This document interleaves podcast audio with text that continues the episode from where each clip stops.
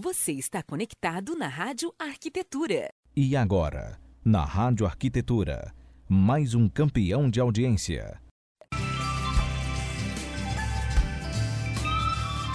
Muito bem, Rádio Arquitetura, Rádio das Mentes Criativas. Agora 14 horas e 6 minutos desta tarde de quarta-feira, 9 de janeiro de 2019, comecinho aí de 2019, né?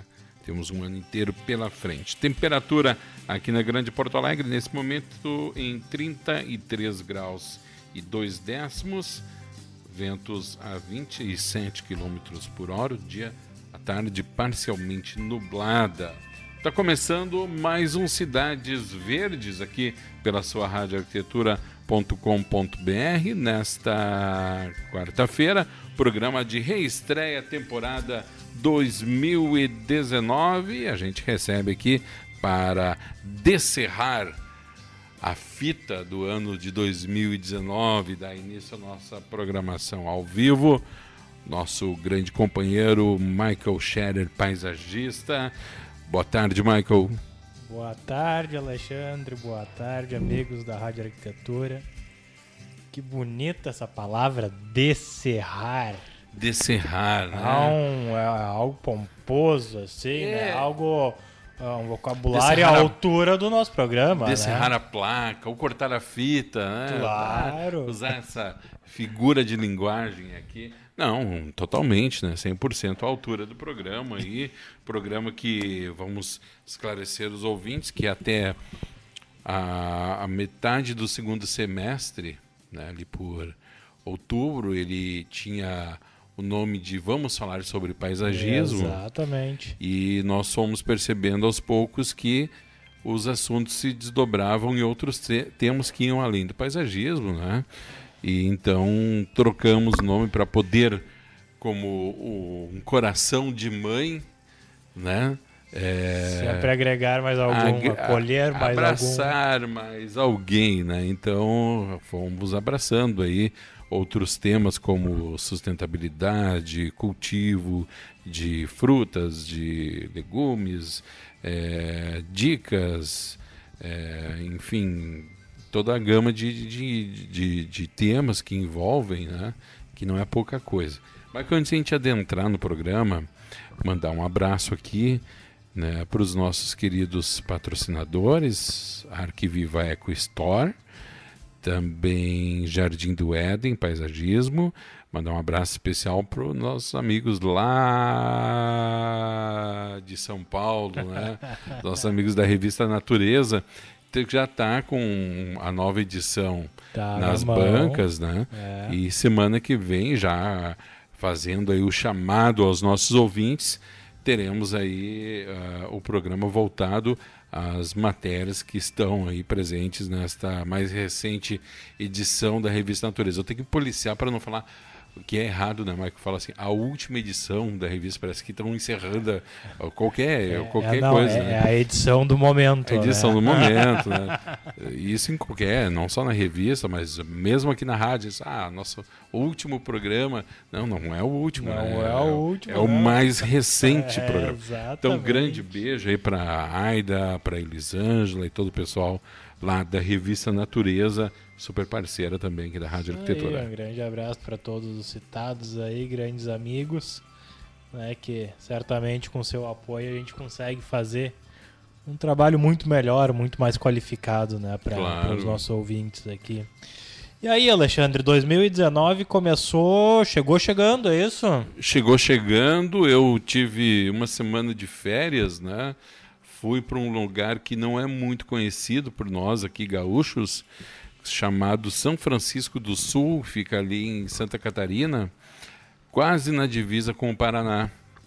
E é um lugar, Michael, assim, que é um, eu, eu te diria que é um local que tem atrações para todos os gostos e bolsos. Olha que legal. É, desde praias movimentadíssimas até praias praticamente desertas, em que tu precisa deixar o teu carro num ponto e seguir de barco até a praia, porque automóvel não tem acesso. é, cachoeiras, tem a parte do patrimônio histórico da cidade, né? É, que é a terceira cidade mais antiga do Brasil, então eles têm um centro histórico, um museu, todo revitalizado, mas guardando, logicamente, as características das, das, da, das construções, né? E começando 2019 nessa vibe, né? Tendo descansado, cabeça cheia de ideias. E, e 2019 a gente sabe, né, Michael, que vai ser um ano de muito trabalho, né? Muito, muito trabalho. Mas também que nos reserva aí grandes conquistas também, né? Ah, com certeza. Não... Né, 2019 chegou realmente aquecido. Estamos já aí com quem eu... Pelo menos o nosso círculo próximo aqui hum. da a galera aqui da, da, dos bastidores do programa tá todo mundo enlouquecido, né? Todo mundo. É, agora, nesse momento, é aquele momento que a gente começa a fazer os últimos ajustes, né? E tal. Então, é reunião em cima de reunião. É, é, planejamento, é, né? Se... É finalizando todos os processos para começar, é, para realmente é. colocar a máquina para andar, né? É, é. a gente já começou aí na, na empresa lá, a gente já começou aí a tocar, as coisas já estão aceleradas. Acho que realmente é um ano que promete, assim, é um ano que, que... Essa época do ano como é para o paisagismo, cara? É uma época muito boa. É boa. verão, né? Uhum. Verão Uh, falando de jardim, principalmente, é um momento que todo mundo está muito afim de fazer ainda, uhum. então é, uhum. É, vamos dizer, o grande, o grande pico é até o Natal, né? O Natal uhum. eu costumo dizer que é aquela data mágica, né? Parece que o mundo acaba depois do Natal, porque Sim. tudo tem que estar pronto. Pelo, menos, a... pelo menos aqui no Brasil, vai, a gente vai surgir né, lá no Carnaval. Né? É. Não, mas Exato. antes, né? Mas aí a gente já está acostumado com essa com essa cultura, né? Que uhum. no fim das contas é realmente é bem cultural isso, é interessante.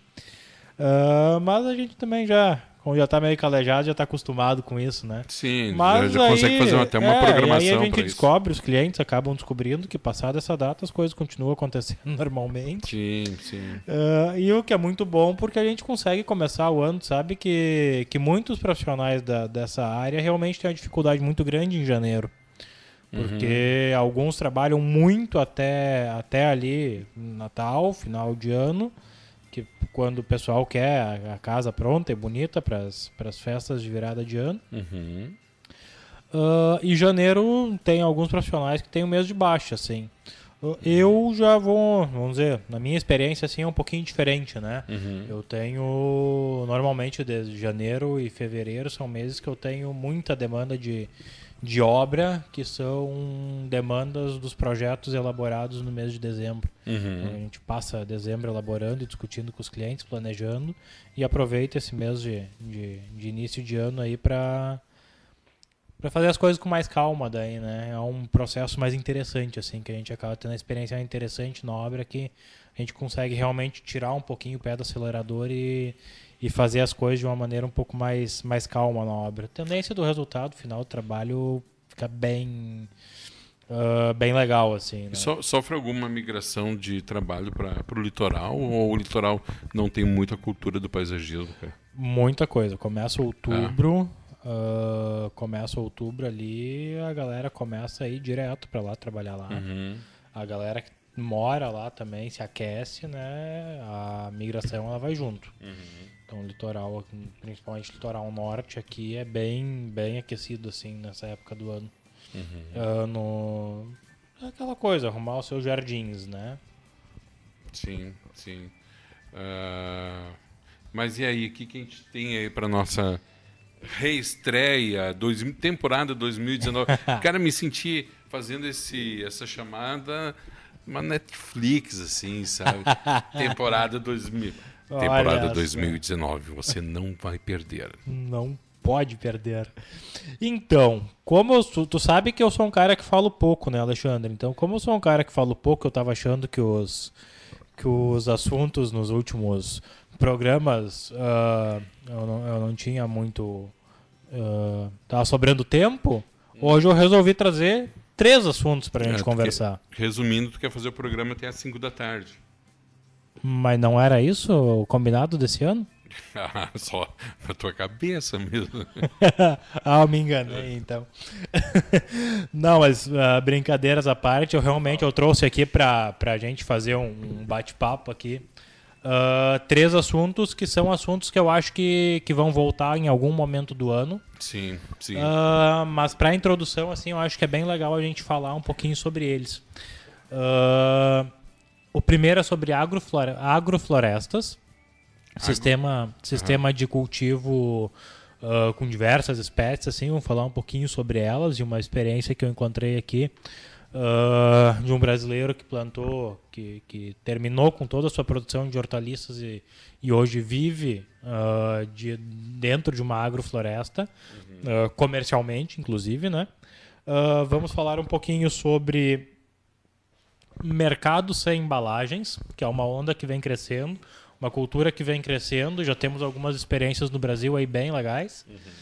Uh, e também vamos falar um pouquinho sobre outro, outro tema que é um mercado tá em cada dia que passa assim ele ganha mais força, que são uh, sistema de, de energia através do sistema fotovoltaico, né? Ah, eu tenho uma dúvida sobre isso. Que legal. Quer começar por ela? Vamos começar por ela. Vamos começar por elas então. Uh, espero que tu tenha essa resposta, porque eu fiquei sem resposta ontem. Tá? Fui cortar meu cabelo, que estava já pela, pela hora da morte aí. e daí comecei a conversar com o meu barbeiro sobre esses temas e principalmente, por exemplo, uh, mobilidade urbana, né? que os prédios novos, em sua maioria, algumas cidades já está se prevendo as tomadas para o carro elétrico sim, e sim. que isso vai se tornar mais adiante talvez até um problema para os prédios antigos. Os prédios mais antigos vão ter, vão ter que, que, fazer adaptação, claro. E, e, fazer adaptação se a gente sabe que não é só e ali colocar uma tomadinha. É, exatamente. Vai ter que fazer um dimensionamento de quanto vai se gastar, é, é, talvez até trocar a parte elétrica do, do, do prédio, enfim, né?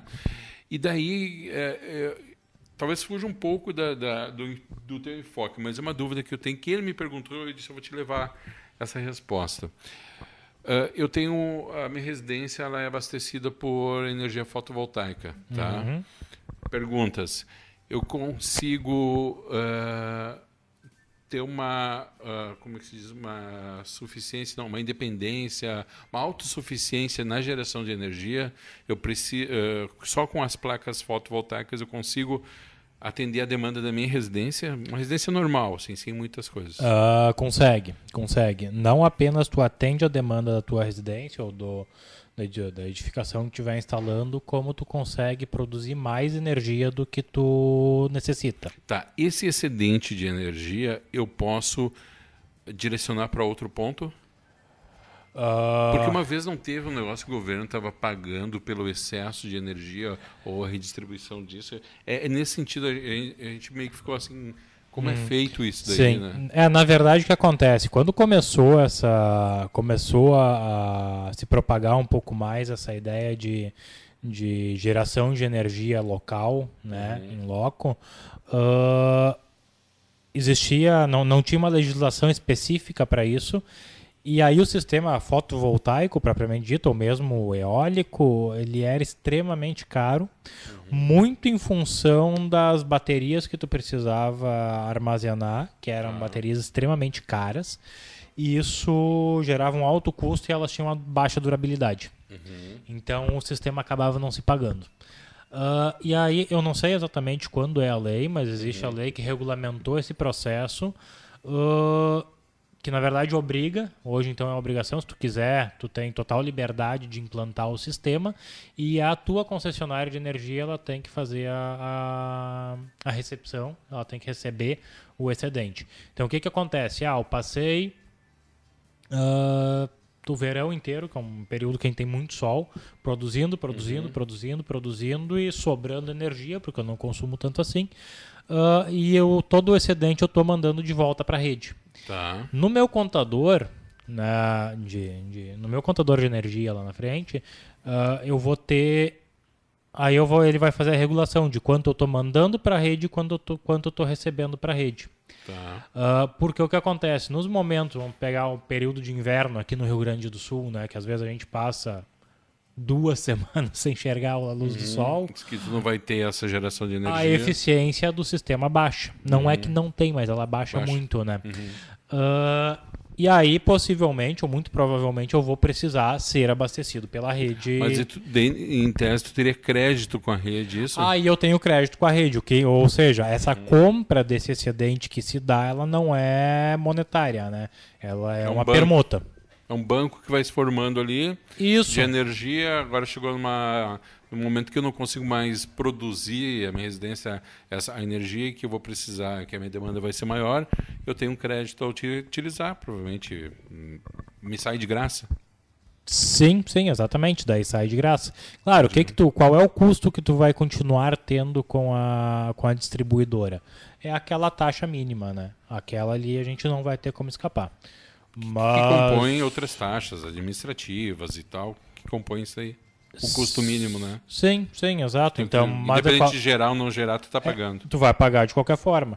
Então, no fim das contas, uh, vamos imaginar uma residência que nem a minha, assim, que tem um, cons- um consumo baixo, né? A minha conta de energia mensal tá girando na casa de 250 reais. Uh, deixar de pagar 250 reais por mês para pagar, eu nem sei, deve estar uns 50 reais, alguma coisa em torno disso. A mínima é uma economia legal, né? Claro. Esse excedente de energia, tá? Se tu consegue utilizar em outro ponto, Eu não sei te responder essa pergunta. Acredito que não, né? Mas aí quando por exemplo, gente... assim, tu tem uma residência e uma loja, né? Uhum. E daí esse mês tu produziu e teve um excedente. Não, eu não quero devolver esse excedente. fazer o Eu quero ter abatimento. um abatimento lá. É. Deve ter alguma relação, talvez. Eu não sei, eu acho que é por inscrição. CNPJ, CPF, É, talvez. né, né. Teria que dar. dar... Eu posso fazer essa confirmação, assim, Uhum. Isso. posso conversar com o pessoal. Ah, na verdade, provavelmente um dos próximos programas a gente já traga alguém aí para nos, nos esclarecer essas dúvidas mais ah, minuciosas, assim, né? Tu tem telhado uh, fotovoltaico? O fotovoltaico na minha casa ainda não, Não. ainda não, né? Eu tô me organizando agora para colocar. Uns anos atrás eu eu quis colocar, eu fiz uma cotação, mas ainda estava naquela situação ali que não valeria a pena. Eu levaria mais de 20 anos para fazer para se pagar. O governo deu um incentivo para isso agora, né? Para essas empresas. Ah, incentivo fiscal para isso não deu? Incentivo fiscal eu não sei, o que eu sei que surgiu assim foi algumas linhas de crédito fantástica. E ah, olha, a galera na serra ali tá pulverizando Mas placa de fotovoltaica. produção ou consumo ou compra? Compra, Compra, compra, compra. tá. Ah, Não linha de crédito para produção. não, não, não. que- É, é que na verdade produção que acontece isso aí é China, né? Isso Ah, aí tá. eu acho que, Tá, sei entendi. lá, palpite, 90% do Tá. que vem vem da China. Sim. Ah, até porque para conseguir concorrer, imagina, né? Não, não tem. não Ah, mas aí, assim, e é interessante, daí eu queria trazer um pouquinho dessas experiências, assim, que eu tô vendo. Algumas empresas próximos a mim, ali, na, na, na- ali em Nova Petrópolis, estão instalando. Eu comecei a conversar com o pessoal e comecei a ter alguns dados interessantes.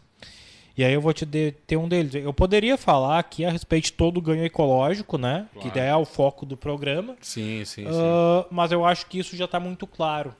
não, né? isso é em conteste, né? É, eu acho que isso a gente não, não precisa fazer muita argumentação. Sim.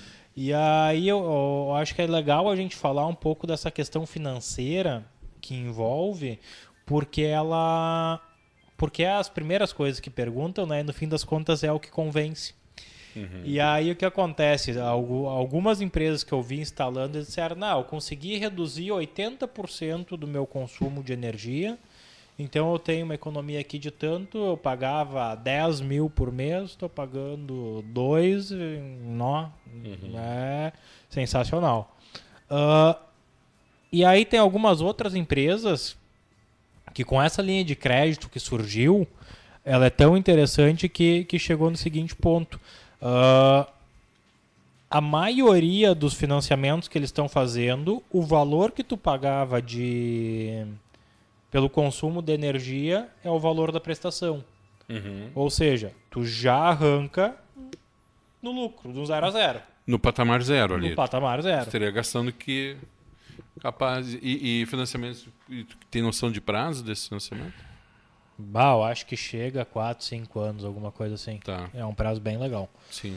Ah, e daí tem uma outra empresa de, um- de uns conhecidos meus que eles têm uma serraria, né? E aí eles gastavam, olha só que legal. Eles gastavam na média de 4.200, 4.300 reais por mês com energia elétrica. Aí eles fizeram financiamento, instalaram toda a serraria com, com placa fotovoltaica, zeraram o consumo da rede e o valor da e o valor da prestação do financiamento ficou em 3.800. Poxa, Ou seja, tu já arranca ganhando ganha dinheiro. dinheiro. Ganha- Baita negócio, né? É. Baita negócio. E, então isso ficou muito legal assim, porque qual, qual é a grande vantagem? Aquilo que já se sabia, né? No início era muito caro, era muito difícil, não sei o que, precisa aumentar a demanda. E agora que aconteceu é o óbvio, né? Aumentou a demanda, não apenas as linhas de crédito começaram a aparecer, são linhas de crédito muito boas, muito interessantes, ah, mas também a, o preço final do produto da instalação despencou né? Então, com, essa, com esse valor aí muito menor, começou a viabilizar de uma maneira muito interessante a, a instalação. Esse- esse- trocando em miúdos, Ah. começa a ficar difícil de achar argumentos para não instalar. Para não instalar, exato. exato. Esse sistema, ele, ele, o consumo dele, tá? Eu, como consumidor, ele é híbrido. É, eu utilizo a minha energia fotovoltaica, mas se eu não tiver à disposição, eu consigo acessar a energia da concessionária? É automático, É automático? É automático. Com- exato. Porque Não- é exatamente isso. Ah, pega um dia aí de. Eu não tenho mais energia armazenada ali e vai Não. chover. Ah, não, não fico sem energia. Não, não, não fica Daí sem entra energia. da energia da concessionária normal, vou pagar a taxa em cima do consumo e exatamente. E outra grande vantagem é justamente essa, tu não fica mais sem energia. Porque o que que Sim, acontece? Sim. Ah, eu tenho uma, uma. Na minha região lá, a empresa que atende é a que está tentando monopoli- monopolizar o mercado aqui, a, a RGE, né? Que trocando em miúdos, me desculpem as palavras, mas é uma bela porcaria. Um serviço de péssima qualidade e um atendimento pífio, assim, que eles prestam. Só para ter Eu, ideia. eu- eu me lembro, cara, há uns. Sem mentira, uns. Quando foi privatizado isso? Em uns Bah. 15, 20 anos, talvez? É, talvez. Uns 15. Eu É, não, acho que uns vou- 20 anos, cara. O meu ex-cunhado trabalhava na CE. Uhum. E daí começou a surgir a história de privatizar a CE e tal. E ele já cantou essa pedra. Disse, gente, vocês estão querendo isso aí, mas esquece depois a figura do cara que está indo ali e tu não teve dinheiro para pagar. Ele vai dizer, não, dona Maria, amanhã eu volto. Não, seu João, amanhã eu volto. Atenção, isso não vai ter mais. É, o grande O- problema a- disso a aí distribuição tudo. de energia também não vai ser mais a mesma coisa. É, o grande problema disso aí tudo, isso é, uma- claro, é uma visão bem particular e fugindo bastante do contexto, né? Mas, enfim, o grande problema, no, na- no meu ver, ah, é o monopólio que está se criando. Claro. Aí tu pega, tem uma tem uma cooperativa de energia, que é a Sertel. Uhum. Eu estava conversando com alguns clientes da Sertel e estavam me relatando assim o espetáculo de atendimento que é. Né? Ou seja, empresas menores, localizadas, regionalizadas, que precisam se preocupar em atender bem seus clientes, porque sabe que tem gente maior querendo pegar Querendo eles. pegar ali. E quando tu pega uma empresa dessas, né, multimilionárias aí que vão cada vez abocanhando mais e mais fatia do mercado, tu, não.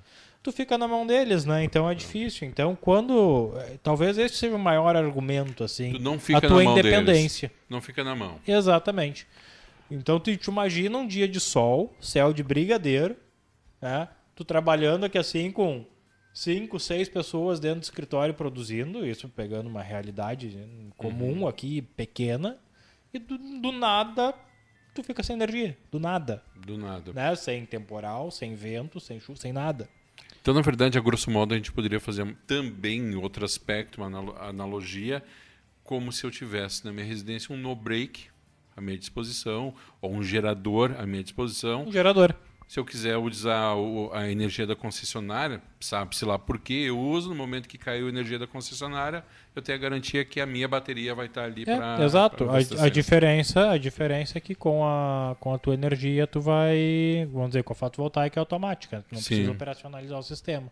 Sim. Não precisa ir lá, ligar, acionar. Sim, né? entra automático ali. Exatamente. Ah, e aí, só para fazer, para encerrar esse assunto aqui, eu queria trazer um case aqui que eu achei bem legal. Aliás, eu vou fazer um- uma divulgação aqui que eu acho bem legal de, de referência do site Ciclovivo, ciclovivo.com.br. Para quem gosta desses temas aí, os caras têm muita, Muita muita, muita coisa legal. E aí eu encontrei uma, uma reportagem neles que diz que micro-usinas solares serão instaladas em 100 escolas públicas de Belo Horizonte. Uhum. Ah, e o total do o projeto total que a companhia energética de lá é de fazer essa instalação em 600 escolas públicas, trocar todas as lâmpadas por LED, uma redução de 56% ah, no consumo, ah, só com essa conversão das lâmpadas e uma melhora na qualidade de ensino das crianças que eles já mediram porque o projeto já está andando. Ah, um, um um- grande grau de, aproveita, de melhoramento no, no- no aproveitamento escolar das crianças em função da melhor qualidade da luz das Sim. lâmpadas que eles colocaram junto com o sistema. Tu vê o tamanho da economia que se faz isso daí É e o ganho que se tem né, na, na- no aprendizado também, né? Exatamente. Além de toda essa. Além de tu aproximar as crianças dessas tecnologias tá, extremamente atuais, né? E tu já, imagina, tu já cresce, tu tem toda a tua maturação enquanto, enquanto pessoa dentro de um conceito atual, né, e correto, que é sustentável, é ecologicamente correto, ah, é de alto desempenho, é, ou seja, ele está completamente antenado às necessidades atuais do, do ser humano. Só passar aqui, eh, a, gente, a gente estreia também, ainda em janeiro, o novo site da rádio. E ali teremos alguns links para sites de informação. E a Ciclo Vivo está dentro dessa listagem, porque realmente eles trazem muito conteúdo bacana. Muito. Então é ciclovivo.com.br. né? então, para quem quiser futuramente acessar e já conhecer um pouco aí, tem muita informação.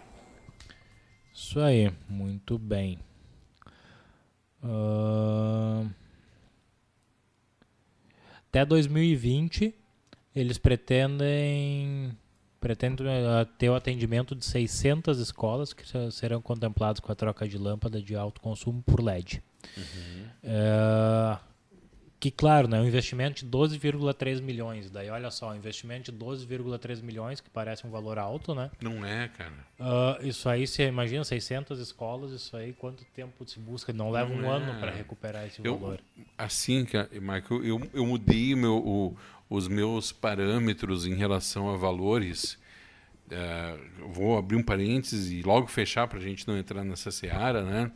Depois que tu começa a per- perceber o quanto já foi desviado do nosso país É. em valores absolutos, né? Eh, e tu vê que 12 milhões não é nada. É uma ninharia. É né? uma ninharia.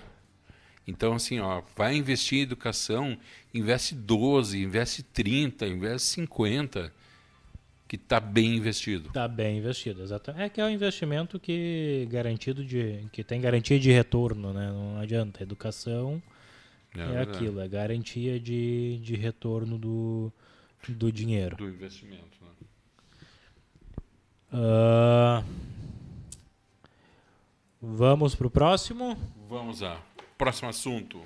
Próximo assunto. Eu queria trazer um pouco para nós debater aqui.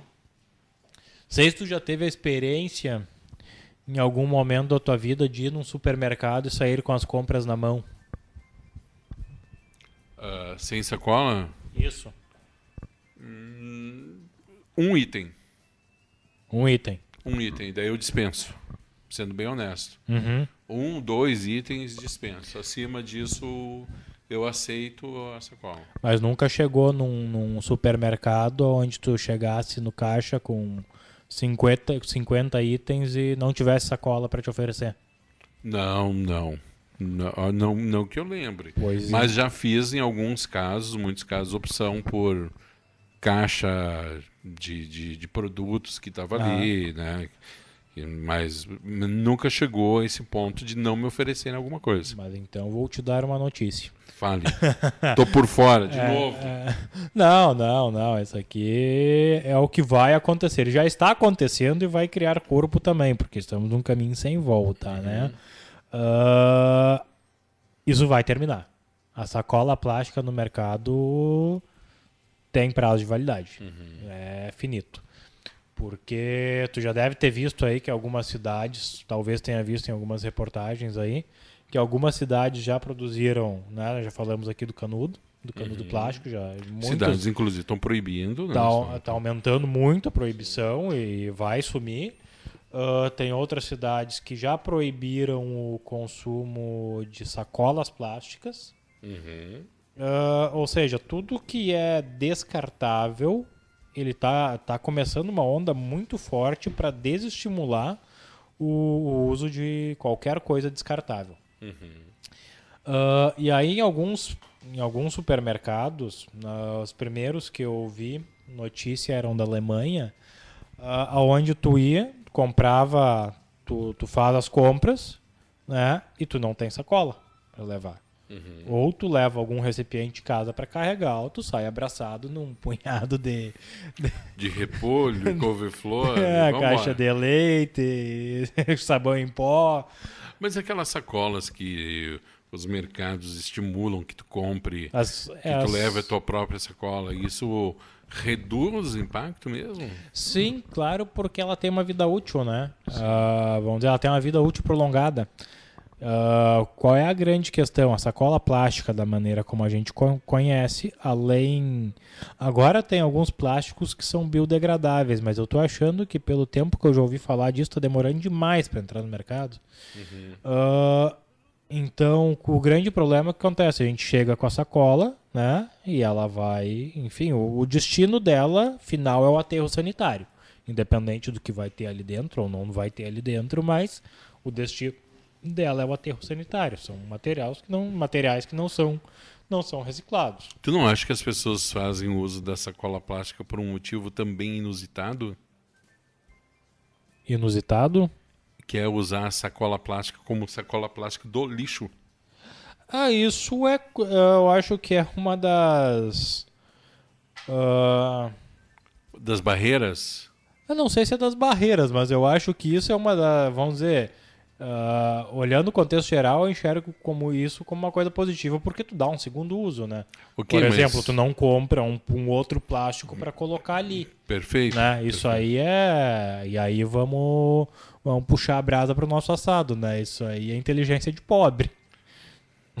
Também, também. Mas daí, o que, que, que substituiria isso? Ah, eu acho que justamente materiais degradáveis. aí- é, materiais de- Biodegradáveis. biodegradáveis, exato, Aham. exatamente. Eu não tenho a informação correta e eu vou ficar devendo porque eu realmente agora me dei conta que eu nunca parei para olhar se aquele saco de lixo preto ele é biodegradável. Eu acho que não, Acho cara. que não, Eu nunca ouvi mas teria que dar uma olhada. Ah, disso. mas enfim, aí a partir disso, ah, tem alguns supermercados que realmente, algumas lojas assim, é que realmente levaram essa questão ah, ao extremo, né? E aí diz aqui, ó, também do Ciclo Vivo, pode procurar lá. Conheça a primeira loja lixo zero do Brasil. Ou seja, ah, tu quiser comprar batata, tu vai lá, tem a batata granel, não tem saquinho e mais sacola, não. Tu leva o teu recipiente de casa, tu pesa a batata e leva dentro do teu recipiente. Não tem lixo, né? Não tem material ah, descartável. A história dessa, dessa proprietária aqui é muito legal porque ela morou um tempo. Ela morou um tempo fora e ela não. Daí ela estava contando que ela não. Ela passou três anos sem produzir um único, uma única embalagem de, de lixo dentro do banheiro. Ah, cremes, coisas assim, pasta de dente, nada gerava lixo, porque ela tinha um, um local onde ela conseguia se abastecer e reutilizar as suas embalagens Que vendiam esses itens a granel. que vendiam esses itens a granel. E aí ela voltou para São Paulo, se eu não me engano, E aí ela disse, bah, eu vou abrir uma loja, né? De um farmacêutica, de uma farmácia de manipulação, acho, alguma coisa do gênero. Uhum. para vender assim. Ah, tá, tá. Obviamente encontrou barreira da Anvisa, né? Porque Claro. não permite a venda, mas ok, barreiras legais. Mas ela não se deu por vencida, como tu já uma vez tu incorpora uma coisa e acredita naquilo, aquilo se torna verdade pra ti, né? E aí ela decidiu então abrir uma loja, que ela denominou lo- loja Lixo Zero, aonde tu encontra, por exemplo, o primeiro espaço do país onde pode ser encontrados de uma vez só composteiras, garrafas reutilizáveis, cosméticos orgânicos sem embalagens, escova de dente de bambu, canudos de vidro e inox, kit de talheres para comer na rua, guardanapos de pano, absorvente de tecido, entre outros produtos de embalagens plásticas, ah, sem embalagens plásticas. Ou seja, a gente começa a trazer essas coisas que tu, tudo vem. Tu já te deu conta que tudo, tudo que a gente consome vem embalado? Sim. Tudo. Tudo. né? Tu vai comprar uma bala, não é o papelzinho da bala. É o papelzinho que enrola o papelzinho, que enrola o papelzinho, que enrola o papelzinho. E dentro do pacotinho. Exatamente. Então, é, é, é, uma, é um contrassenso tão grande. E aí tem uma máxima, né? Um chavão que diz aí que ah, quando a gente diz que vai jogar alguma coisa fora, se tu olhar do- da perspectiva do planeta Terra, não existe fora. Claro, não, tu não tá jogando fora, não existe. né?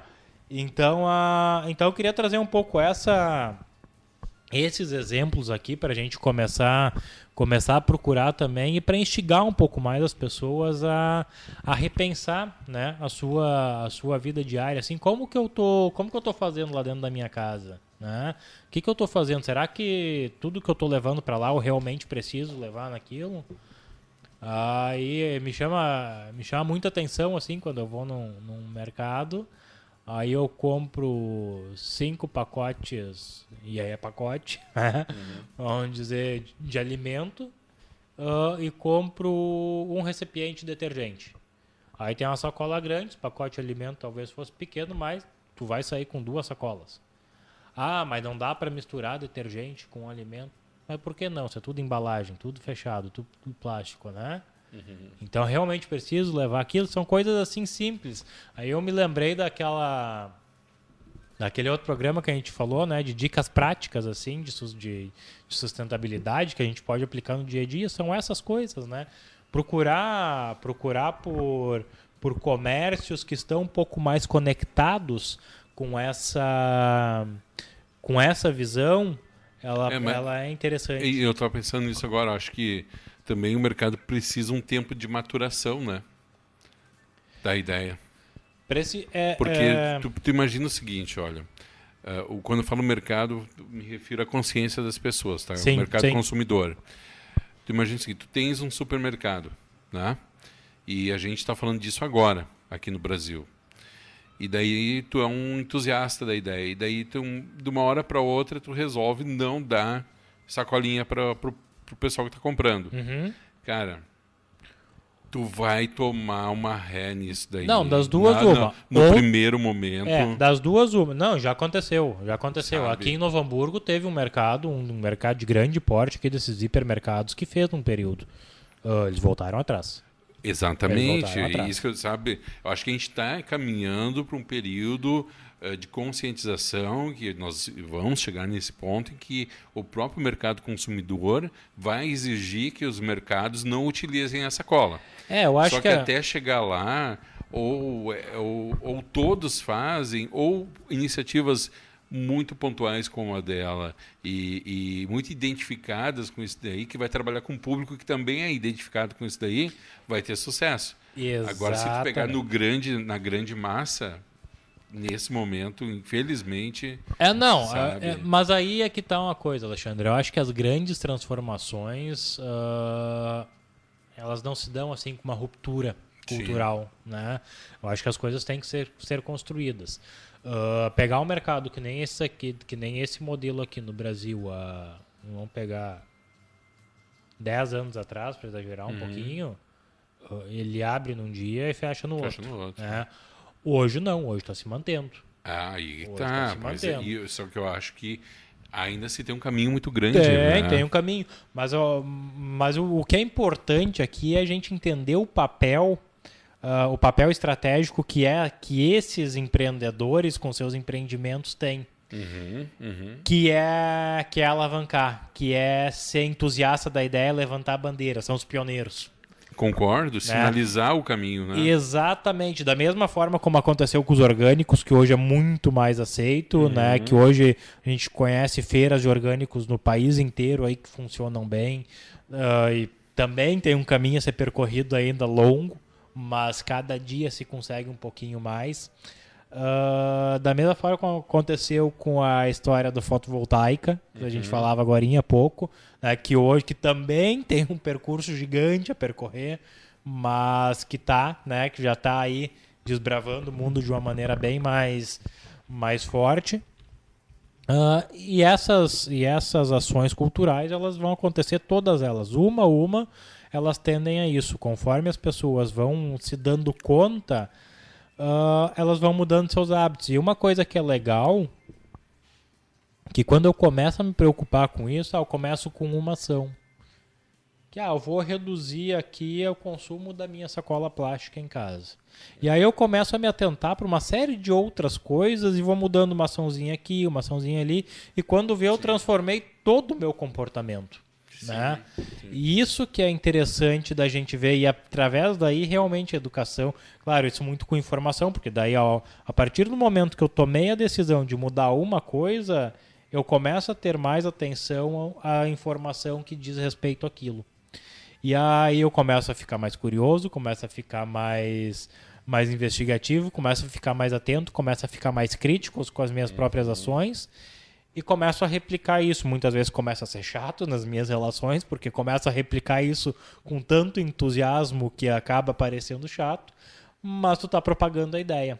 E isso ao longo do tempo, claro que a gente gostaria como como grande idealista, a gente gostaria que as coisas acontecessem num ritmo muito mais mais rápido, mas Eu- como tu disse, a grande massa, a grande multidão precisa de um tempo maior. Muito tempo. né? Mas, embora eu acho que uma nova geração né, de crianças e adolescentes está se criando dentro de uma nova consciência em relação a desperdício, em relação a cuidar de si. Exatamente. É, tu pegar a de- minha geração, vamos, vamos dizer assim, tu pegar a galera ali da década de 80 Uhum. pra cá, a partir desse período, conversando com os clientes, conversando com fornecedores, as nossas relações muito amplas, assim, a gente percebe nitidamente que o pessoal que, que veio a partir da década de 80 tem uma, uma resistência muito menor a essas coisas Ah, do sim. que a, do que antes. Porque foi quando realmente, é, porque a pessoa da década de 80 na sua infância começou a ter um acesso à informação de uma maneira muito mais acelerada. Muito mais, muito mais. Comparado com hoje, a minha infância comparada com a infância do meu filho hoje, nossa, ele recebe por dia assim uma quantidade de informação absurda comparada a que eu recebia, mas ainda assim se comparar a minha informação com a do meu pai, Ah, é muito maior a né, claro. acesso. Então isso tudo permite que a gente vá construindo uma, uma capacidade de racionalização ah, maior. Vamos fazer um intervalo, cara? Vamos lá. Agora, antes de ir para o intervalo, eu só vou trazer aqui uma contribuição. Primeiro, mandar um grande abraço para a nossa super parceira, a arquiteta Patrícia Moraes. Grande beijo aí para a Patrícia acompanhando aqui a nossa programação. E ela disse o seguinte: olha, eu vou falar agora porque na volta do intervalo a gente muda de assunto. Sabe que em muitos lugares do mundo foi destituído algumas embalagens. Sim. Por exemplo, a caixinha onde fica o creme dental dentro, o creme dental dentro, né? Então a gente tem o creme dental, o que é um absurdo, né? Porque tem o creme dental e tem mais uma caixinha por fora. Não resolveria botar um lacre naquela tampinha para as pessoas não abrirem? Era o que a gente falava, né? Tem a, tem, é, ali, tem a cara. embalagem do creme E dental. depois tem uma caixa, aí tem a propaganda. caixinha. Daí tu tem a. Daí, Daí tu vão- tem a caixa do conjunto de caixinhas. A E caixa por fora disso tu tem um plástico que, que É. embala isso e tu ainda tem a caixa de distribuição. Distribuição, né? O invólucro das latas de cerveja, o rótulo, né? Provavelmente. Uh, ou talvez no PEC ali, né? Isso eu presenciei há 20 anos atrás, quando morei fora, na Bélgica. Já era uma realidade, né? Então, é, eu acho que. Estamos na média, né? Aquela história que a gente está em torno. que o Brasil está em torno de 20 a 30 anos atrasados. estamos, estamos bem na média. É, é Infelizmente, né? Mas é a realidade. Uh, deixa eu ver aqui também. Bom, agora 14 horas e 50 minutos. A gente vai fazer um breve intervalo aqui, né? um intervalinho aqui na nossa na nossa sessão ao vivo aqui da rádio, né? Vamos para o intervalo. Na volta do intervalo tem a segunda parte do Cidades Verdes aqui pela sua rádio arquitetura.com.br. Você está conectado na Rádio Arquitetura. Muito bem, Rádio Arquitetura, Rádio das Mentes Criativas, agora 15 horas e 8 minutos. Vamos para o segundo bloco do nosso Cidades Verdes desta quarta-feira. Agora 15 horas e 8 minutos. A gente fez um intervalo, na volta inter... na... durante o intervalo que fizemos uma troca de equipamento. Agora você consegue acompanhar ao vivo a nossa transmissão. Hoje fazendo um uma reestreia aí com um apanhado geral de vários assuntos e a participação do paisagista Michael Scherer. E aí, Michael, agora segundo bloco, temos aí alguns minutos ainda pela frente. E antes de falasse de um tema logo no início do programa, que não recordo o termo que tu usaste, mas quando tu falou, eu pensei, o que será isso? Agro. Agrofloresta. Agrofloresta. Uhum que, que vem a ser a agro, agrofloresta? Vamos dizer que é o que é a junção de dois combatentes ou de dois, dois opostos históricos, né? Uhum. Do, da agroprodução e da floresta, né? Se pegarmos se pegarmos as produções agrícolas convencionais ou tradicionais, uh, a gente está presenciando aí de novo inúmeros casos de problemas com as terras indígenas e uma série de coisas onde a produção convencional de larga escala necessita uh, derrubar grandes áreas de terra para pro poder produzir. Uh, e a agrofloresta ela tem uma proposta um pouco diferente disso, né? Uhum. Uh, que é tu, tu viver da floresta né? E das coisas que tu planta na floresta, uh, produzindo na floresta. Uhum. Uh, produzindo o quê? Tudo. Né? Tudo que for tu, tu hortaliça, uh, enfim, tudo que é alimento que é possível de produzir. Uhum. claro, eu acho que é importante fazer uma, uma ponderação aqui. isso é meu ponto de vista, né? Que quando a gente traz alguns assuntos que nem esse, a gente está trazendo possibilidades. Uh, em momento algum eu vou vender essa ideia como a solução do planeta, né? Uhum. Mas é mais uma daquelas é mais uma daquelas daquelas possibilidades que colaboram, né, dentro desse processo todo aí. Uhum.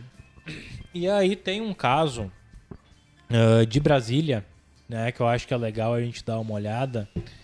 Uh, forem procurar, procurem pelo senhor Auro Yamamoto. Uhum. Cadê aqui? Aonde ele é o Auro Yamamoto, bom, obviamente se dão conta que é japonês, né? Família, uh, os pais deles vier, dele vieram para vieram para o Brasil uh, na época do Juscelino Kubitschek. Então ele estava incentivando a vinda a vinda de japoneses para a produção, para o um incentivo e para a produção de hortaliças, que, enfim, os orientais já tinham uma, um domínio muito grande a respeito disso e aí eles vieram e ganharam, adquiriram, enfim, uma área, uh, uma área de 1.500 metros quadrados, é uma, uhum. não, desculpa, uma área de 15 mil metros quadrados, isso é um hectare e meio, tá? Uh, aonde eles produziam então hortaliças, né? Uh, repolho, alface, tudo essas que a gente conhece. E viveram disso, a família viveu disso por muito tempo. E aí o Auro, que é o filho deles, hoje já um senhor aí, beirando 50 anos, uh, ele desde jovem começou a se interessar muito, não apenas por isso, mas começou a começou a se interessar por outras, por outro tipo de vegetação também, foi conhecendo. E aí é legal que ele conta a história que ele começou a plantar árvores dentro do sítio. Uh, que ele encontrava a árvore no. Uh, ele encontrava a árvore, a muda de árvore na floresta, pegava e plantava. Daí ele dizia, mas eu não imaginava que isso ia ser uma árvore desse tamanho. Uh, e aí, encurtando a história, Hoje ele tem esses 15 mil metros quadrados aí, eles estão dentro de uma área de APP, hoje regularizada como área de preservação permanente, né? uhum. né? Que já caracterizada pela legislação. Uh, e totalmente preservado. Houve uma transição, obviamente, porque uhum. afinal de contas aquilo era o meio de subsistência deles, as, as hortaliças. E aí ele, ele dizia, ah, não podia simplesmente terminar com a produção de hortaliças, para fazer outra coisa. Então, aos poucos, eu fui inserindo a floresta e hoje ele tem uma área de preservação totalmente preservada, que é a área de, de onde ele mora também. E é interessante que ele sobrevive, ele vive daquela área colhendo as coisas que estão na florestas. Então, uma coisa que ele começou a produzir, por exemplo, uh, muda de copo de leite uhum. que não é alimentar, não é alimentício, tá? Mas diz que a mãe dele então fez uma viagem para o Paraná e trouxe uma muda. E daquela uma muda eles foram replicando, replicando, replicando. E hoje um dos principais clientes que ele atende é o mercado de floricultura. Uhum. Uh, floricultura de corte, de decoração, né? Uh, onde ele colhe copo de leite, papiros e uma série de outras espécies que ele colhe ali no meio da floresta uh, e vende qual é a grande sacada disso? Né? Ele está vivendo da floresta, ele está tirando a sua, o seu sustento daquela mesma área, mas ele não está explorando a terra. Né? Então ele tem todas as suas nascentes preservadas. Aí ele relata que antes ele encontrava muito problema de erosão uhum. na terra.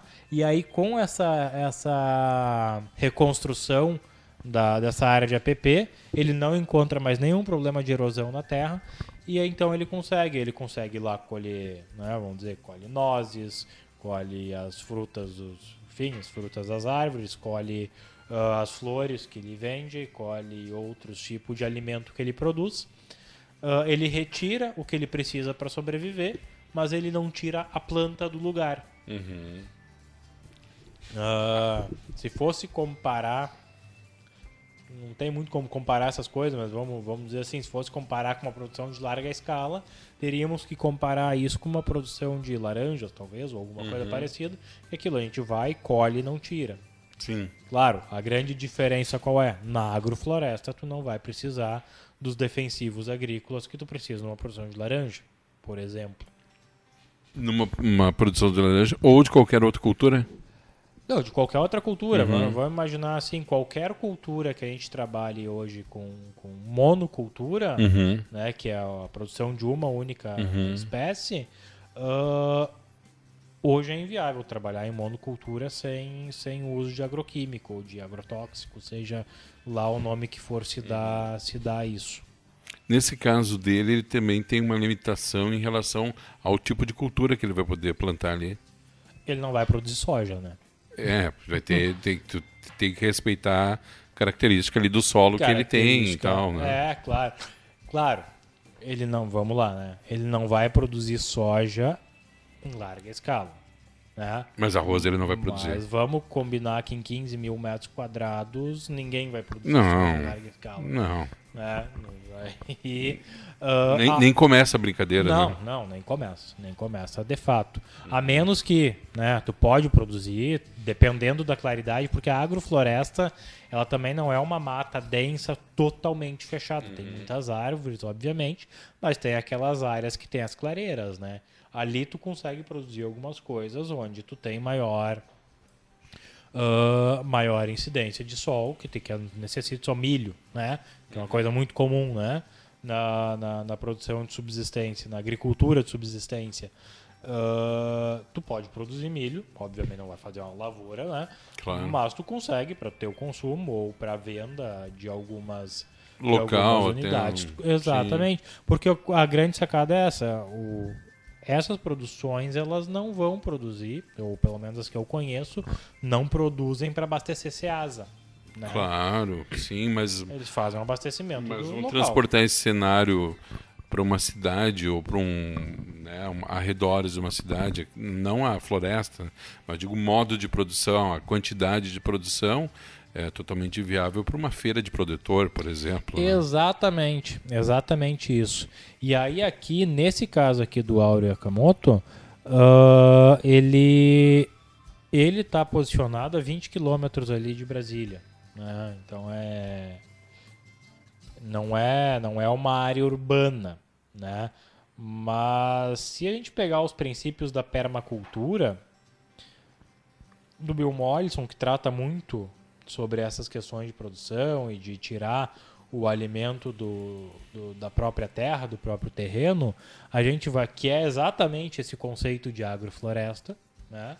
Ah, a gente vai conseguir descobrir ah, que dentro de um terreno aí de 500 metros quadrados, tranquilamente eu consigo produzir uma boa parte do meu alimento Claro. plantando algumas frutíferas, tendo uma pequena horta, tendo duas ou três galinhas para produzir a produção de ovos. Mas tu não acha que o eh, linkando com o que a gente conversou no outro bloco, que o, a saída para uma alimentação natural, né, mais orgânica e em larga escala, já pensando em larga escala, está justamente na produção, na pequena produção, Sim, sim, sim. produção sim, familiar, sim, produção como Ah, esta, por exemplo. Não, quando a gente fala em larga escala, a gente precisa entender isso. Ah, o agronegócio, da maneira como ele está implantado, ele não tem condições técnicas hoje de fazer uma produção orgânica. Sim, é né? nesse sentido, não tem. Conver- eu conheço, eu tenho alguns clientes que são produtores grandes, eu tenho, eu tenho os parceiros que são produtores de produtos de defensivos orgânicos e conversando com os dois lados da moeda, sim, ambos, ambos me dizem, Michael, hoje não existe condição técnica de produzir em larga escala pipoca. Né? Eu tenho um cliente que, que ele já foi o maior produtor de pipoca do estado. Aí ele me dizia, mas não tem como produzir uma lavoura de pipoca sem utilizar, tu precisa fazer o tratamento. Ah, e é óbvio, né? Uma única cultura, como e daí a gente tem que entender como que as coisas funcionam e por que que numa não dá e na agrofloresta dá. Porque as plantas elas têm uma capacidade de autodefesa. Ou seja, tem algumas plantas que são repelentes de alguns insetos, de algumas doenças. Ah, tu deixa o ambiente em equilíbrio.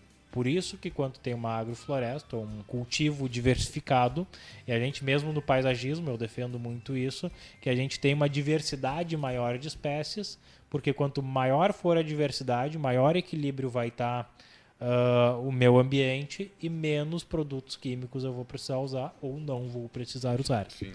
Ah, a ciência, a ciência, a tecnologia e a exigência do consumidor, tudo está se alterando. Eu acredito que dentro de algum tempo a gente vai começar a ver produtos para larga escala que, se não totalmente orgânicos, já com um grau de interferência muito menor. Talvez eu esteja aqui sendo o último dos otimistas, né? Mas o fato é que conversando com algumas pessoas que mexem com tecnologia e, e produzem, ah, ah, produzem, mexem com produtos que fazem tratamento orgânico, me diz exatamente, Michael, a indústria está caminhando para isso, né? Claro, a Será, gente vai cara? pegar, a gente vai pegar essa a Monsanto. Ah, Uhum. imagina, tô falando aqui de derrubar um império que nem a Monsanto. Sim. Ah, talvez seja realmente sonhar um mundo que, mas não sei. Eu acho que é aquilo que a gente falava antes, o, o caminho, a, a informação que as pessoas têm A cultura está mudando. E quando, uh, quando eu mudo e os, o meu círculo de relações percebe que aquela mudança foi legal, de certa forma aquilo irradia e as pessoas começam a criar um círculo virtuoso e, as, e a gente começa a ficar mais exigente com as coisas. Conforme a gente vai conhecendo aquelas coisas que nos são ofertadas, a gente como consegue ficar mais exigente. Pegar um, um hábito comum a todos, né, ao redor do mundo, o, o consumo de refrigerante, uhum. né, que é uma coisa tá que caindo, é, né? É, muitas pessoas consomem. Mas tá uh, caindo o consumo, não tá? Tá caindo porque porque justamente as pessoas começaram a se dar conta Sim. que faz muito mais mal, que, aliás, que não tem benefício algum, né? Uh, eu sou eu sou muito orgulhoso assim um dos orgulhos uma das minhas vitórias pessoais que eu tenho assim na minha vida é justamente a extinção total do refrigerante da minha vida deve fazer em torno de cinco anos que eu não sei qual é o gosto né? não, me, não me recordo qual é o gosto de, de qualquer um refrigerante que seja uh, e quando a gente começa a, a, mudar esses hábitos e adotar outros hábitos tu, tu influencia outras pessoas positivamente o ser humano é extremamente influenciável. Isso desde pequeno a gente aprende, né? Ah, não, cuida das companhias que tu anda, né? Por que a mãe tem tanta essa preocupação de dizer pro filho, cuida quem são as companhias que tu anda? Porque ela tem muito medo que tu vai estar numa mal companhia e ela sabe que a pessoa é influenciável. Sim. E ao mesmo tempo, se tu tiver numa boa companhia, que tem boas influências, que tem boas referências e bons hábitos, a probabilidade de tu adquirir alguns desses bons hábitos é muito grande, não a leitura, o consumo de produtos mais saudáveis, ou, ou a prática de exercícios físicos, tudo coisas que melhoram a saúde da, da, da pessoa, né? Beleza, então, Michael, 15 horas e 24 minutos. A gente está indo para o final desse programa, programa de reestreia do Cidades Verdes, temporada 2019. Fizemos aí um apanhado de três assuntos importantes: agrofloresta, também falamos sobre o, o a não utilização, né? A, a, desenvolvimento da consciência no consumo de e a não utilização de embalagens. É, e qual foi o nosso primeiro assunto mesmo? Falando sobre Placas energias, exatamente, Energia energias fotovoltaica. fotovoltaicas, né? e são assuntos que com absoluta certeza voltarão à pauta aqui no Cidades Verdes, certo? Certo, certo, exatamente isso. Traremos. Eu quis, nesse programa de abertura, trazer alguns assuntos assim para dar uma pincelada, Uhum. né? E já aí ficamos no compromisso, já tem inclusive as pessoas, já sabemos quem são as pessoas que vão vir conversar conosco, agora é só botar na programação aí direitinho para achar a data que, que funciona bem, mas não vai demorar. Uhum. Ah, dito isso, quero mais uma vez fazer uma fazer a indicação aqui do site que já falamos, né, ciclovivo.com.br. Eu acho que quando as quando as coisas são boas, a gente tem que divulgar. É um site sensacional. Ah, e fazer aí ah, um agradecimento a todos os nossos apoiadores aí mais uma vez. E me despeço por hoje e até a próxima. Lembrando que semana que vem, programa especial sobre a revista Natureza. Na, a mais recente edição, edição de janeiro da revista Natureza. É a revista que traz aí 20 espécies diferentes para inovar no paisagismo, que apaixonam pelo colorido, florada, perfume e formas surpreendentes. Também traz um guia uh, sobre jardins verticais, com técnicas de construção e as melhores empresas para você contratar e várias outras reportagens imperdíveis. Esse foi mais um Cidades Verdes aqui na sua radioarquitetura.com.br. Falou, Maicon, um grande abraço. Rádio Arquitetura, a rádio das mentes criativas.